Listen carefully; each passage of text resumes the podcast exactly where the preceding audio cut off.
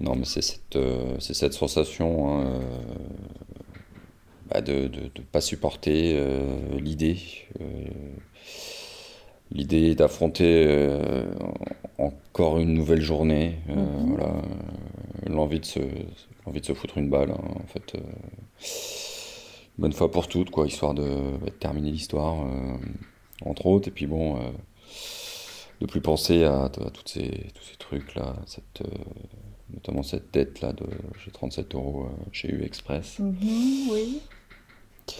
C'est c'est 37 euros qui me, qui me reste en tête. Euh, voilà, le gérant, euh, c'est c'est un type euh, adorable. hein, Oui.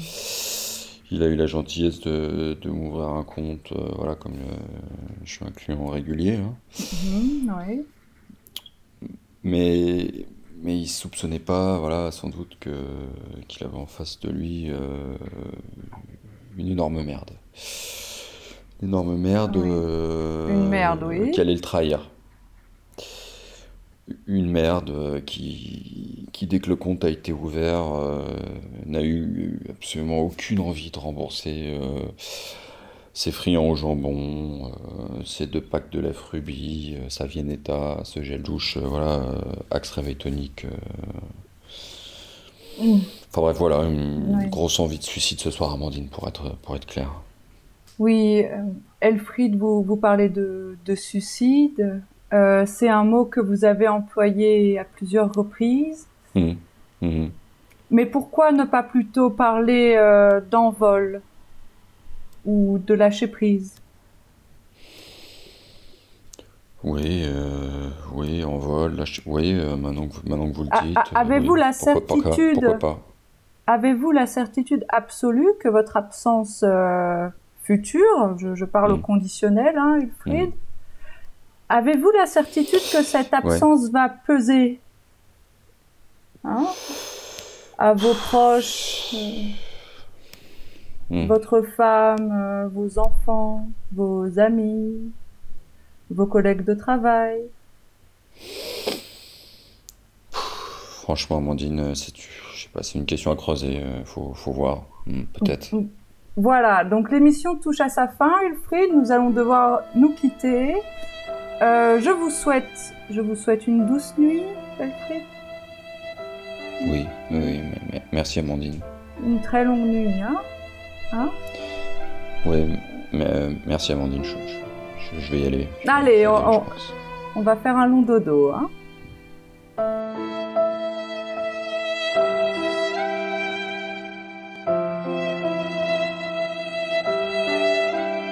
Minuit, 7 heures, échangeons avec Amandine Jean-Jean sur Numérico.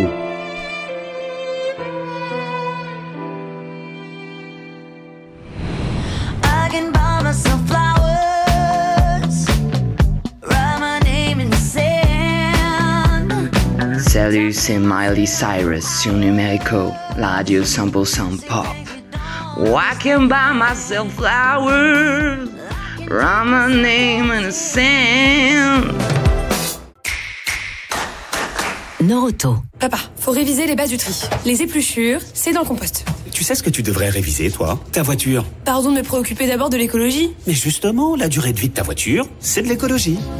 Chez Noroto, la révision éco-contrôle inclut un diagnostic anti-pollution et la garantie constructeur est préservée. Kilomètre après kilomètre, Noroto fait aussi avancer les automobilistes. Conditions et rendez-vous sur noroto.fr. Une autre soirée déprimante à écouter Netflix? Ben, enfile tes bottes puis mets ton chapeau. Viens nous rejoindre au Lucky Luke 2. On a des soirées country tout l'été, avec le meilleur staff, la meilleure ambiance. Et en plus, on a la légende du country, Marcello. Les cours de danse sont tous les jeudis à 19h30 et le party les vendredis et samedis dès 21h. Fait que qu'est-ce que t'attends? Amène tes amis et viens nous rejoindre. Et en plus, on a l'air climatisé.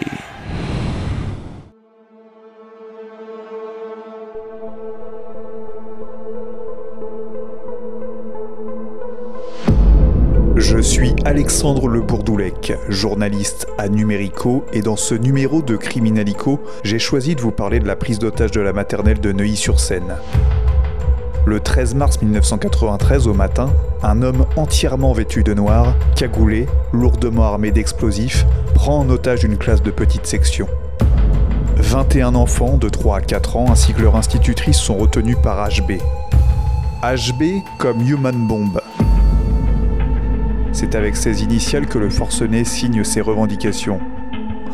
Pendant près de 48 heures, des discussions vont avoir lieu pour libérer les enfants. Des négociations tendues entre le preneur d'otages, le RAID, certains parents, mais aussi Nicolas Sarkozy, qui est l'invité de cette émission. À l'époque, Nicolas Sarkozy est maire de Neuilly-sur-Seine et ministre du Budget. Il va se retrouver plusieurs fois face à cet homme qui ne sera identifié qu'après avoir été abattu. Je vais tout faire péter. La prise d'otage de l'école maternelle de Neuilly par Human Bomb, c'est tout de suite dans Criminalico. 14h15, 14h45 sur Numérico. Numérico. Criminalico. Alexandre Le Bourdoulec.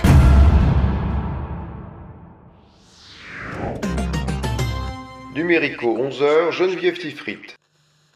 Prise d'otage dans une école de Neuilly-sur-Seine où un homme armé retiendrait les enfants d'une classe de maternelle.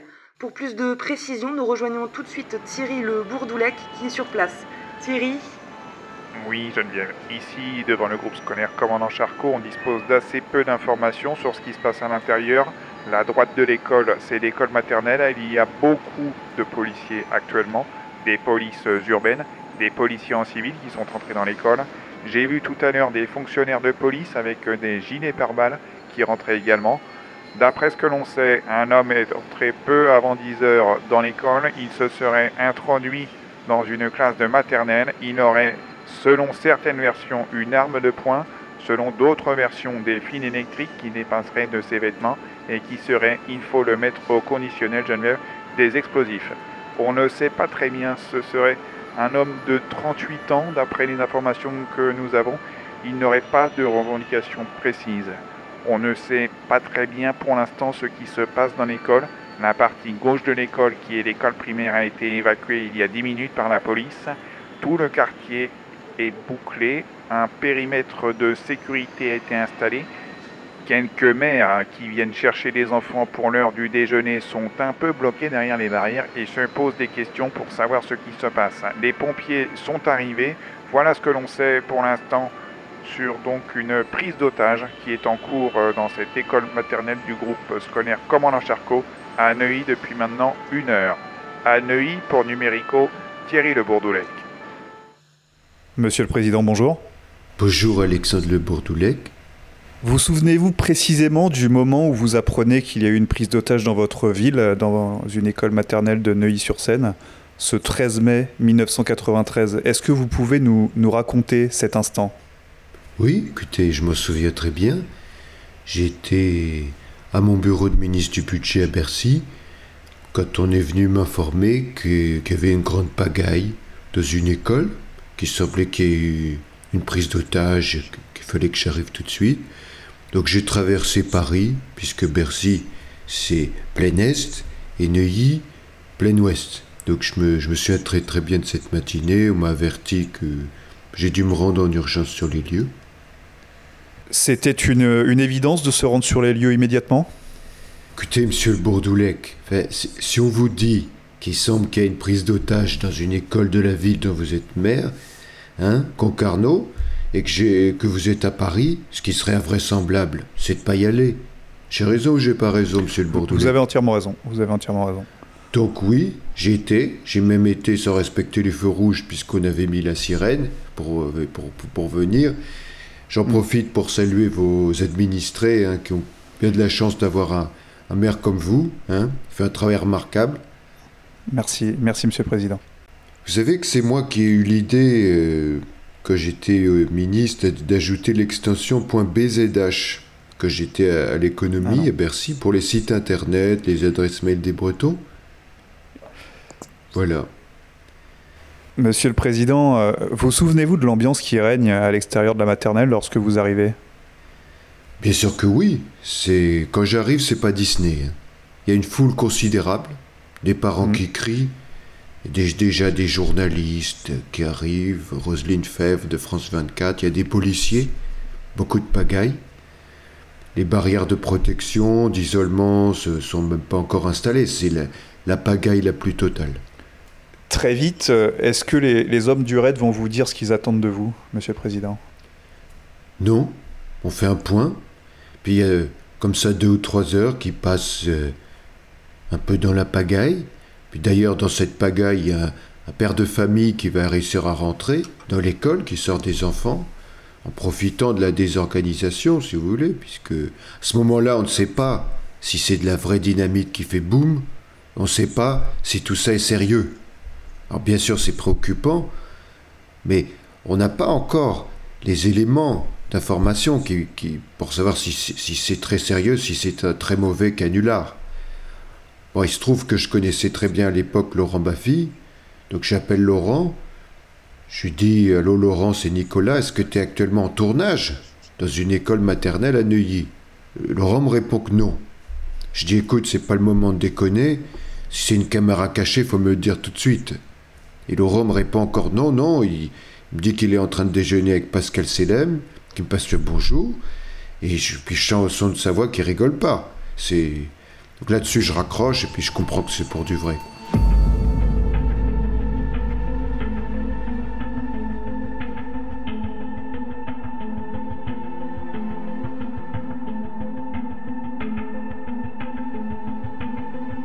14h15, 14h45 sur Numérico. Numérico. Criminalico. Alexandre Le Bourdoulec.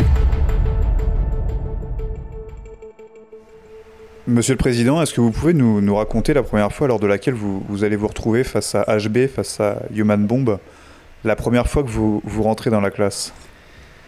Bah écoutez, c'est l'idée de Louis Bayon, patron du RAID, qui me dit on va tenter quelque chose, tout est bloqué, faut que vous rentriez. Donc je lui dis oui. Bon, je suis un peu surpris. Il me dit est-ce que vous voulez un gilet pare-balles?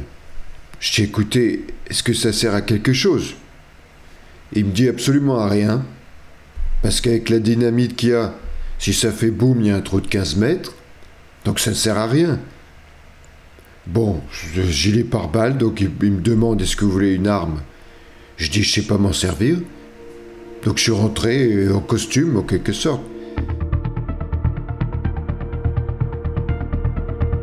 Les enfants sont dans un coin, l'institutrice un peu apeurée dans un coin aussi, et bon j'entame une discussion avec ce euh, human bomb qui est, grand de taille.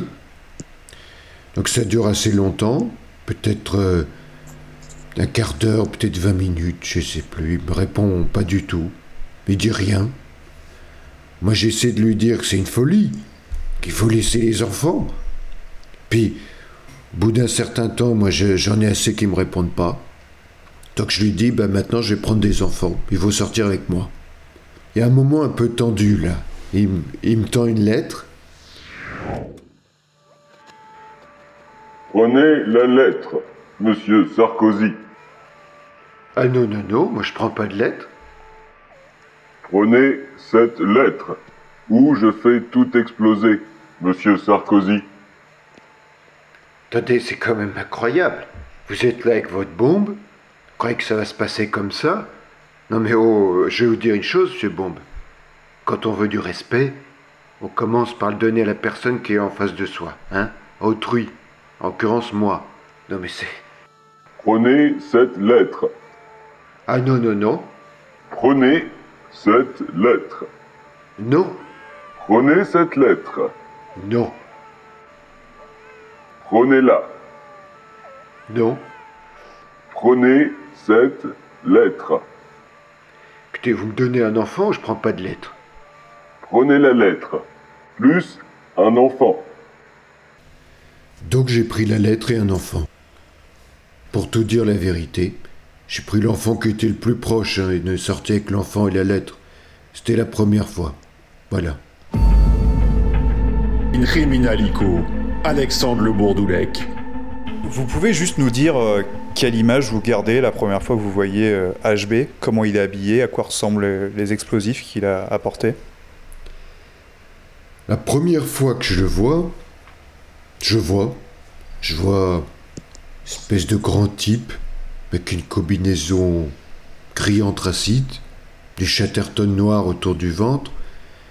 Une espèce de compteur gégère sur le ventre. Une, une poire dans la main. Reliée par un fil à ce compteur. Et je saurai après que s'il ouvre la main, ça explose. Ça fait boum. Il a aussi une cagoule en plastique avec deux orifices pour les yeux, un pour la bouche. Donc je vois pas de couleur de la couleur de sa peau. Des gants en plastique, puis les sinistres bâtons de dynamite qui sont de cette couleur ocre. Donc franchement, c'était plutôt orange mécanique comme ambiance que camping. Mon ami Fabien Antoniente, que je salue parce que je sais qu'il écoute. Donc non, Alexandre de Bourdoulec, on n'avait pas envie de sympathiser avec ce monsieur. Est-ce que vous vous souvenez du, du sentiment que vous aviez euh, Est-ce que à ce moment-là, vous vous dites, euh, alors d'accord, il faut libérer tous ces enfants, mais est-ce qu'il y a euh, la peur? Dans le feu de l'action, j'étais pas du tout, si vous voulez, dans l'idée de libérer les enfants. J'étais dans l'idée d'en sortir un seul. C'était déjà un objectif extrêmement ambitieux, puisque c'était bloqué. Donc, en sortir un, c'était déjà ça de moins sur la conscience. Donc, j'avais surtout peur de mal faire. De, je savais pas trop quoi dire. Puis à l'époque, j'étais jeune, j'avais du tempérament, donc je me suis assez rapidement énervé contre ce monsieur Bombe qui commençait à m'agacer sérieusement. Donc c'est monté dans les tours. Je crois d'ailleurs qu'il y a des enregistrements de la police qui existent, qui peuvent témoigner de la violence de nos échanges.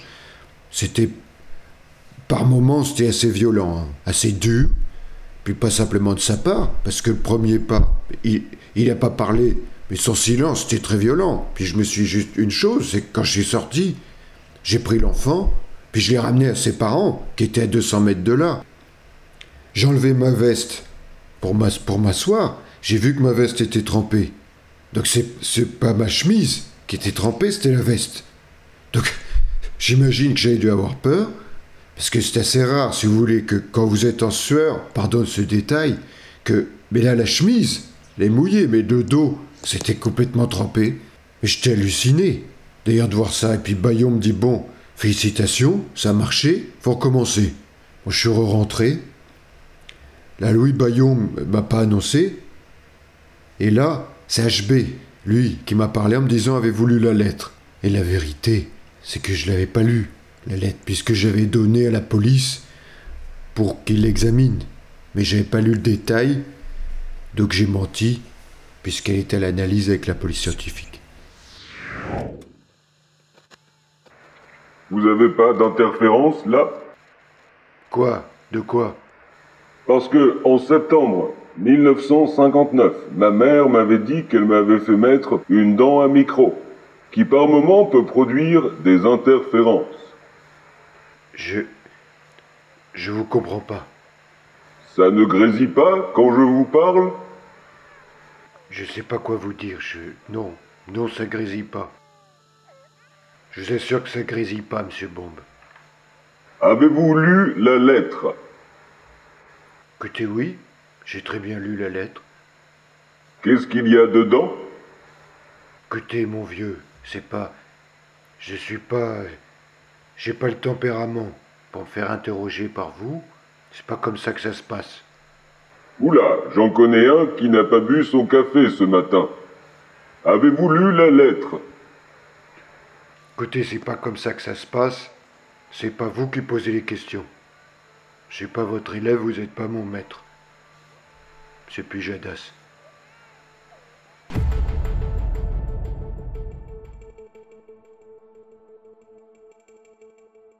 Bon, la lettre a été remise à son destinataire, la police. C'est en train de voir ce qu'ils peuvent faire. En vérité, ils voulaient de l'argent. Il y avait les conditions de pour s'en aller, ils voulaient une voiture, une autre voiture pour se 100, 100 millions de francs à l'époque, hein, pardon de vous couper. Oui, 100 millions exactement. Vous voyez, 100 millions, c'était bon. Puis ils voulaient d'autres choses. Que le, enfin, la voiture derrière de exploser. Enfin bref, c'était très compliqué. Et je lui ai dit, écoutez, moi je réponds pas aux questions d'abord. Puis deux, hein, quand j'aurai une réponse, je vous le dirai. Mais là, je veux un autre enfant. Il n'y aura pas d'autres enfants. Si, j'ai un autre enfant, enfin écoutez. Comment appelle-t-on les habitants des Hauts-de-Seine, monsieur le ministre? Écoutez, mon vieux, c'est quand même incroyable. Je suis maire de Neuilly et vous posez cette question. Les altos c'est cané, enfin, écoutez. Bravo, monsieur Sarkozy. Vous gagnez un enfant. Quant à moi, je suis originaire de la commune de Béziers. Oui, enfin, c'est bien, c'est, c'est une belle région, qu'est-ce que, que je vous dise? Savez-vous comment on appelle les habitants de Béziers? Les Biterrois, monsieur Sarkozy. Je veux une télévision. Je vous mettre une télé, hein, je vous mettre une télévision, c'est deux enfants. Je veux Canal+.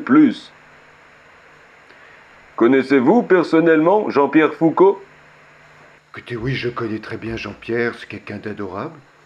Je suis d'accord pour la télévision contre deux enfants. Ah bah vous voyez, c'est quand même pas compliqué. Écoutez, je serai qu'un enfant, vous vous mettrez une télé. Pouvez-vous demander à Philippe Risoli si c'est truqué, le millionnaire? Hein? Oui, je vais chercher la télé. Enfin, il est complètement frappadingue. Et là, vraiment, on était en point de tension quand j'ai pris le second parce que j'ai vu qu'on était en limite de crise, naturellement, et il voulait pas que les enfants sortent. En plus, il me laissait faire, mais enfin bon, c'est toujours sur la limite. Et là, on en a sorti deux. Alors quand je sortais, commuter le bouton sur la machine qui avait sur le ventre, ça déconnectait la, la, la poire, il était plus tranquille. Mais quand je rentrais, il reconnectait, donc là, il fallait faire attention que par inadvertance, il n'ouvre pas la main, parce que ça, franchement, c'est un carnage. Alors, quelle est l'atmosphère en ce moment devant l'école? Les parents des enfants ont passé la nuit, on imagine, sur les lieux, Thierry Le Bourdoulec? Tout à fait. Les parents des six enfants sont toujours dans l'école actuellement. Ils ont bien entendu passé la nuit le plus près possible de leurs enfants, mais pas dans la même pièce. Ils ont dormi dans une autre salle de classe, à quelques dizaines de mètres, sur des matelas en mousse amenés par les services municipaux de Neuilly. Il y a quelques minutes, tous ces parents se détendaient dans la cour de l'école. Ils marchaient de long en large avec une couverture jetée sur les épaules. Ils sont fatigués et donc ils ont froid. Ils espèrent, bien entendu. Après tout, 15 bambins ont déjà été libérés et ils restent volontaires, tous absolument sans aucune exception, pour devenir otages à la place de leurs enfants. Et comment se passe euh, la première nuit, Monsieur le Président? La nuit La nuit, c'est encore pire que la nuit, il fait nuit. C'est, de la palissade, mais l'ambiance, c'est encore pire. L'institutrice, Madame Dreyfus, et je comprends très bien, commençait à devenir assez nerveuse. Je sentais qu'il y avait beaucoup d'électricité, forcément. Et là, il me demande de lui amener de l'argent. Je dis, je peux pas trouver 100 millions en pleine nuit, c'est impossible. Bon, je lui dis, allez, je prends un enfant. Mais je reviens avec de l'argent. Donnez-moi une heure, si vous me donnez une heure, encore un ou deux enfants qui sont sortis comme ça. Puis je prends une voiture de police, je me rends au ministère de l'Intérieur en pleine nuit. Hein. J'ai pas beaucoup de temps, puisqu'il m'avait dit une heure, si vous venez pas, ça saute. Alors bien sûr, je vais revenir, c'est évident, je vais revenir. Il y avait, je file au ministère de l'Intérieur de Neuilly, je descends les Champs-Élysées, je me souviens très bien à contresens, sirène hurlante. Premier ministre et ministre de l'Intérieur, Édouard Balladur, Charles Pasqua m'attendent dans le bureau de Charles Pasqua. Entre-temps, j'ai eu le Premier ministre. Le Premier ministre dit oh, On me dit que vous êtes entré dans la classe. Je dis oui. C'est la police qui m'a demandé. Hein. Écoutez, Nicolas, parce qu'il était très proche, j'ai interdit de recommencer. Je dis Vous m'interdisez rien du tout parce que c'est impossible. Je peux pas. Je peux pas dire aux parents restants avec les enfants Je vais faire J'arrête. C'est impossible. Donc je vais continuer. Mais une fois que le processus est lancé, tout le monde aurait fait exactement la même chose. J'ai désobéi, clairement, et de toute manière, moi, j'avais rédigé ma lettre de démission du gouvernement parce que je pensais qu'on les sortirait pas tous, qu'on n'y arriverait pas. On n'y arrivait pas à la fin, on avait beaucoup plus de chances qu'il y ait un drame.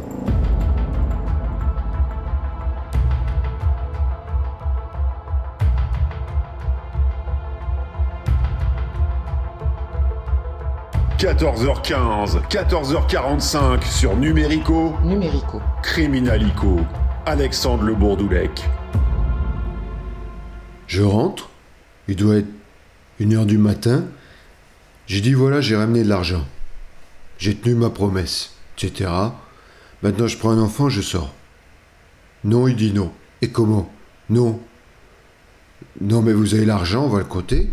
C'est, c'est- alors là, c'est une scène réelle. J'ai le sac avec l'argent. Il me met assis sur une petite table pour compter l'argent. Et découvre à ce moment que j'ai menti, qu'il n'y a pas 10 millions. Il me dit, demande si je veux un café. Enfin, c'est tout à fait lunaire. Je dis qu'on n'est pas là pour ça. Enfin, écoutez, il me dit, vous m'avez menti, c'est Sarkozy, n'y est pas, il n'y a pas 10 millions de francs. Je dis, écoutez, non, j'ai pas menti. Il n'y a peut-être pas 10 millions, il y a peut-être 9. Vous n'avez pas chipoté, écoutez. Il me dit, vous avez menti, c'est Sarkozy, j'ai pas confiance. Tout va sauter. Bon, écoutez, on va pas s'énerver pour ça quand même. On est en pleine nuit, c'est co- complètement fou. Là, là, il y a un moment tendu avec l'institutrice qui dit, mais je la comprends, qui me, dit- qui me saute aussi dessus comment on va tous mourir, parce que vous, vous comptez, mais vous comprenez bien que si j'ai quand même 15 millions, même 20 millions, on lui donnait, enfin donné, peut-être qu'il ne pouvait pas partir. Bref, donc je lui demande un délai. Je dis le gouverneur de la Banque de France m'a menti, c'est très grave. J'amène le complément. Là, je sors un peu, un peu flageolant parce que ça a été vraiment très très chaud. Tout de même, je reviens. On doit être 3-4 heures du matin. Et là, je lui dis, franchement, faut maintenant qu'on trouve une solution, c'est plus possible. Et je lui propose de me donner les 5 enfants qui restaient. Il me dit, je vais réfléchir. Je sors, je réfléchis, rentre. Et là, il me dit, j'ai réfléchi. Je vous donne quatre enfants, je garde vous et un enfant. Alors j'ai dit non. Non, ça peut pas fonctionner comme ça, parce que moi, je me voyais pas choisir l'enfant qui resterait. Bon, là c'est le procureur de la République qui a pris le relais, qui est rentré. J'ai rien à dire. Mais il n'y a pas un autre enfant qui est sorti. À la fin du deuxième jour de la deuxième journée, avec Bayon, ministre de l'Intérieur, c'est complètement bloqué. Donc il faut qu'on intervienne parce que on va tous y passer. Hein, ce qui était tout à fait possible. Mais il fallait qu'on tente quelque chose parce que là, il devenait très fatigué, très à cran, très dépressif. Je n'avais pas son visage. C'est difficile à voir les émotions. Et mais alors quitte à prendre des risques, faut fallait prendre le risque de d'intervenir parce que on prend pas plus de risques de le seul risque comme disait Oscar Wilde le plus grand risque c'est de ne pas prendre de risques dans ces cas-là Alors, HB ne sort pas, la situation est bloquée. À quel moment vous décidez-vous euh, et l'ensemble des équipes sur place d'intervenir? Vers vers 2 2 3 heures du matin la seconde nuit? Je me souviens plus exactement. C'est si loin cette histoire. J'ai même pas rencontré Cécilia encore à l'époque pour vous dire. Donc on prend la décision d'intervenir. Ce moment-là Bayon présente les cinq hommes qui vont rentrer pour intervenir. Mais sur le premier je vous dire je me souviens de son nom enfin je le garde pour moi son prénom c'est Daniel j'ai dit Daniel, vous ressentez, ça repose sur vous. Il y a cinq gosses. Il faut, faut vraiment qu'on les sorte vivants. Faut. Bon, il me dit, il me montre son, son arme. Il me dit mon, mon Glock me trahit jamais. Écoutez, donc ça va très bien. Donc ça, c'était déjà un premier élément. J'ai dit, écoutez, Daniel, priorité absolue, c'est que les cinq enfants s'en tirent pas plus compliqué. Ce que je vous demande, c'est ce qu'on vous demande. Moi, je serais pas à côté de vous, j'étais à 10 mètres. C'est pas la question, mais j'étais, j'étais totalement incompétent. Dans cette phase-là, c'est, faut laisser faire les professionnels. Mais, Daniel, ce que je peux vous dire une chose, c'est que moi, je suis ministre, je couvrirai tout. Votre objectif Sortir les enfants. Tout ce que vous ferez pour sortir les enfants, on soutient. Donc dans votre tête, n'y a qu'une idée, Les cinq enfants, on les veut vivants. Tout le reste n'a aucune importance. Et ça s'est passé quelques minutes avant. Voilà. Ils sont rentrés en même temps. Ça a été assez violent, forcément, comme vous pouvez l'imaginer. Parce que si ça saute, ça saute. Et on y passe tous. Et là, Daniel voit HB, allongé, et qui bouge. Il tire trois fois, trois fois dans la tête. Donc, c'est pas ce qu'on lui avait demandé, mais ce qu'on lui a demandé, c'est que les enfants sortent vivants. Ils sont sortis vivants. Si Monsieur HB voulait pas d'ennui, il n'avait pas à tenir une classe en otage pendant 48 heures. Et les enfants sont sortis.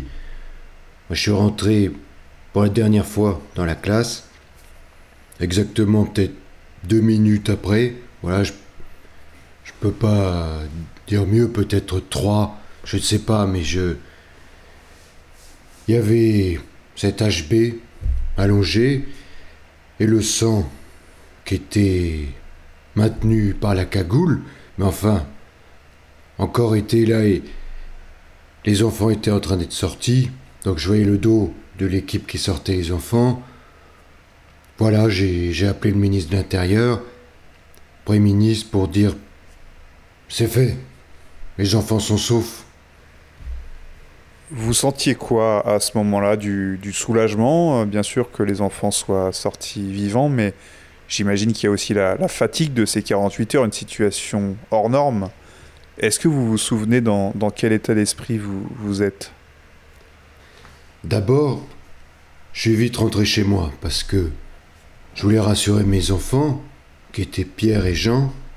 Il y en a un qui est DJ aujourd'hui, l'autre est mariée avec la fille d'Arty, mais qui avait à l'époque une dizaine d'années, qui était très inquiet parce que c'était c'était mondial.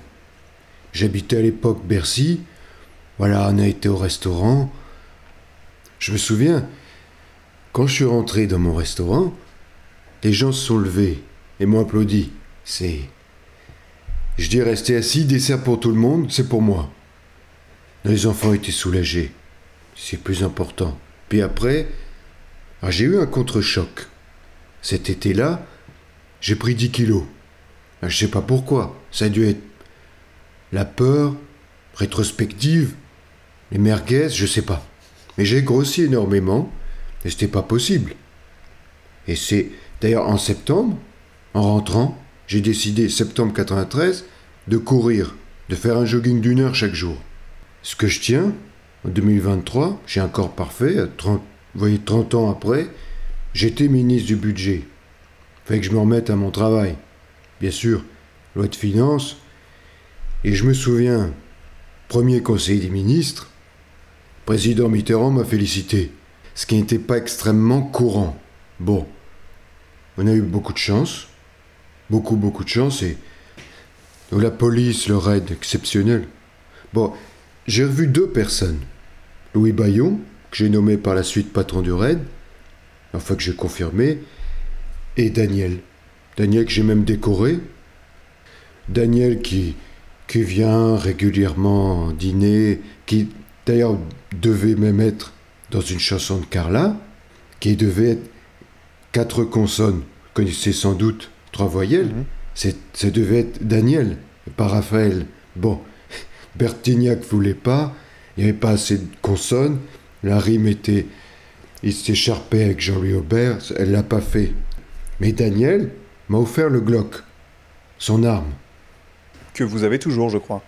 Oui, oui, c'est pour vous dire les liens qui se sont créés étaient, étaient assez forts, même, même très forts. Alors après, j'ai dû répondre devant la justice, parce qu'il y a une plainte.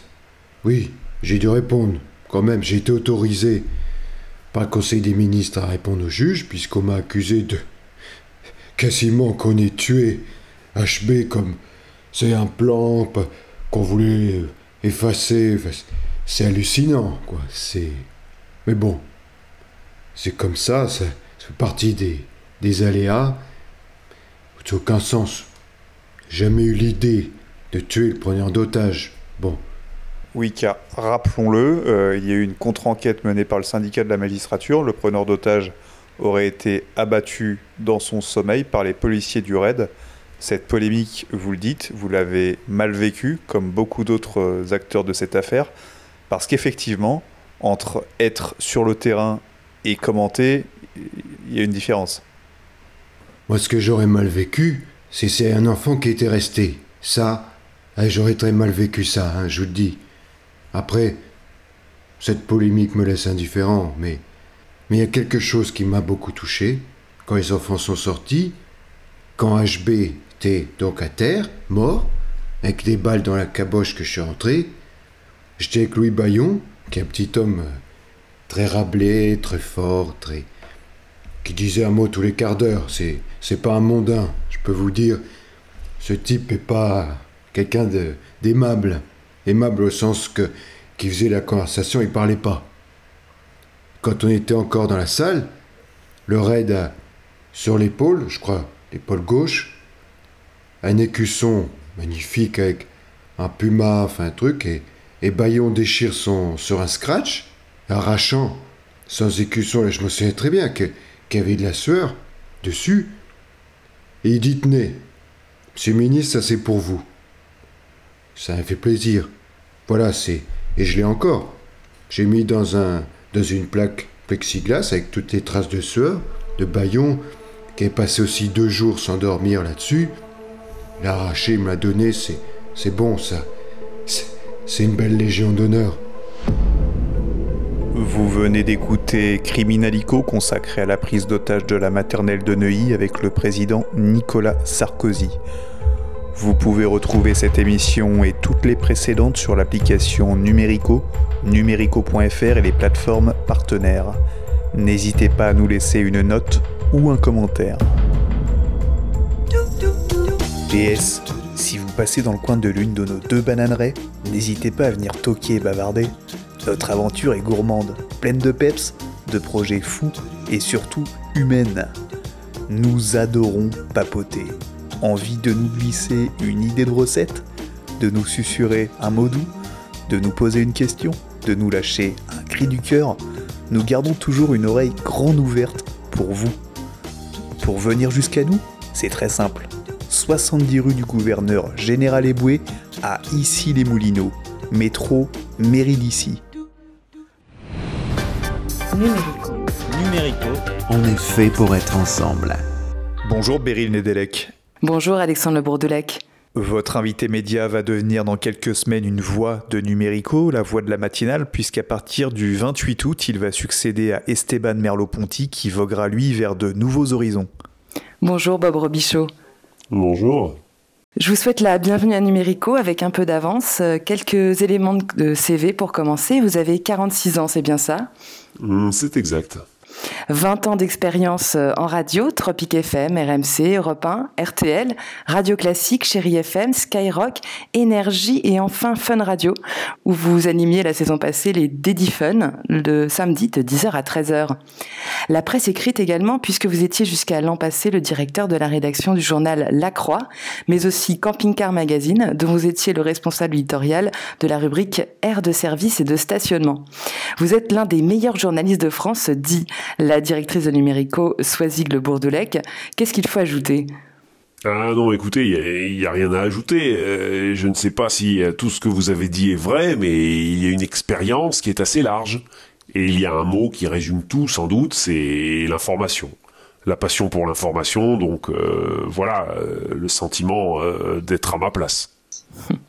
Prendre la première euh, matinale de France, euh, 8 600 000 auditeurs chaque jour sur la, première radio de France, ça se réfléchit longtemps ou finalement euh, la réponse est évidente parce que la proposition est trop belle? Alors, euh, d'abord, je n'ai pas eu beaucoup de temps pour réfléchir. Ensuite, même si ça a été un choix difficile, on va pas y revenir parce que quitter la direction d'un journal comme La Croix est pas une décision simple. Ça a été assez rapidement une évidence parce que parce que l'antenne, parce que l'information, parce que le bonheur des petits matins, euh, voilà. Et, et l'antenne, elle vous manquait? L'antenne me manquait, oui.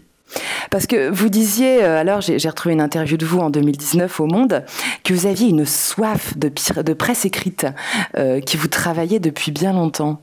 Mais oui, mais alors, c'est assez étonnant parce que vous savez, quand on est quand on est jeune journaliste ou autre, euh, on peut avoir des rêves. Euh, le fait de d'abord de, travailler dans la presse écrite.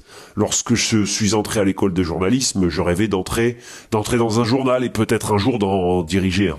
Il se trouve que c'est arrivé, euh, vous l'avez dit tout à l'heure, j'ai eu l'immense honneur de diriger ce très beau journal qui est La Croix, et puis d'un autre côté, euh, j'ai eu le plaisir d'écrire sur ce qui est ma passion, le tourisme routier par l'intermédiaire de Camping Car Magazine.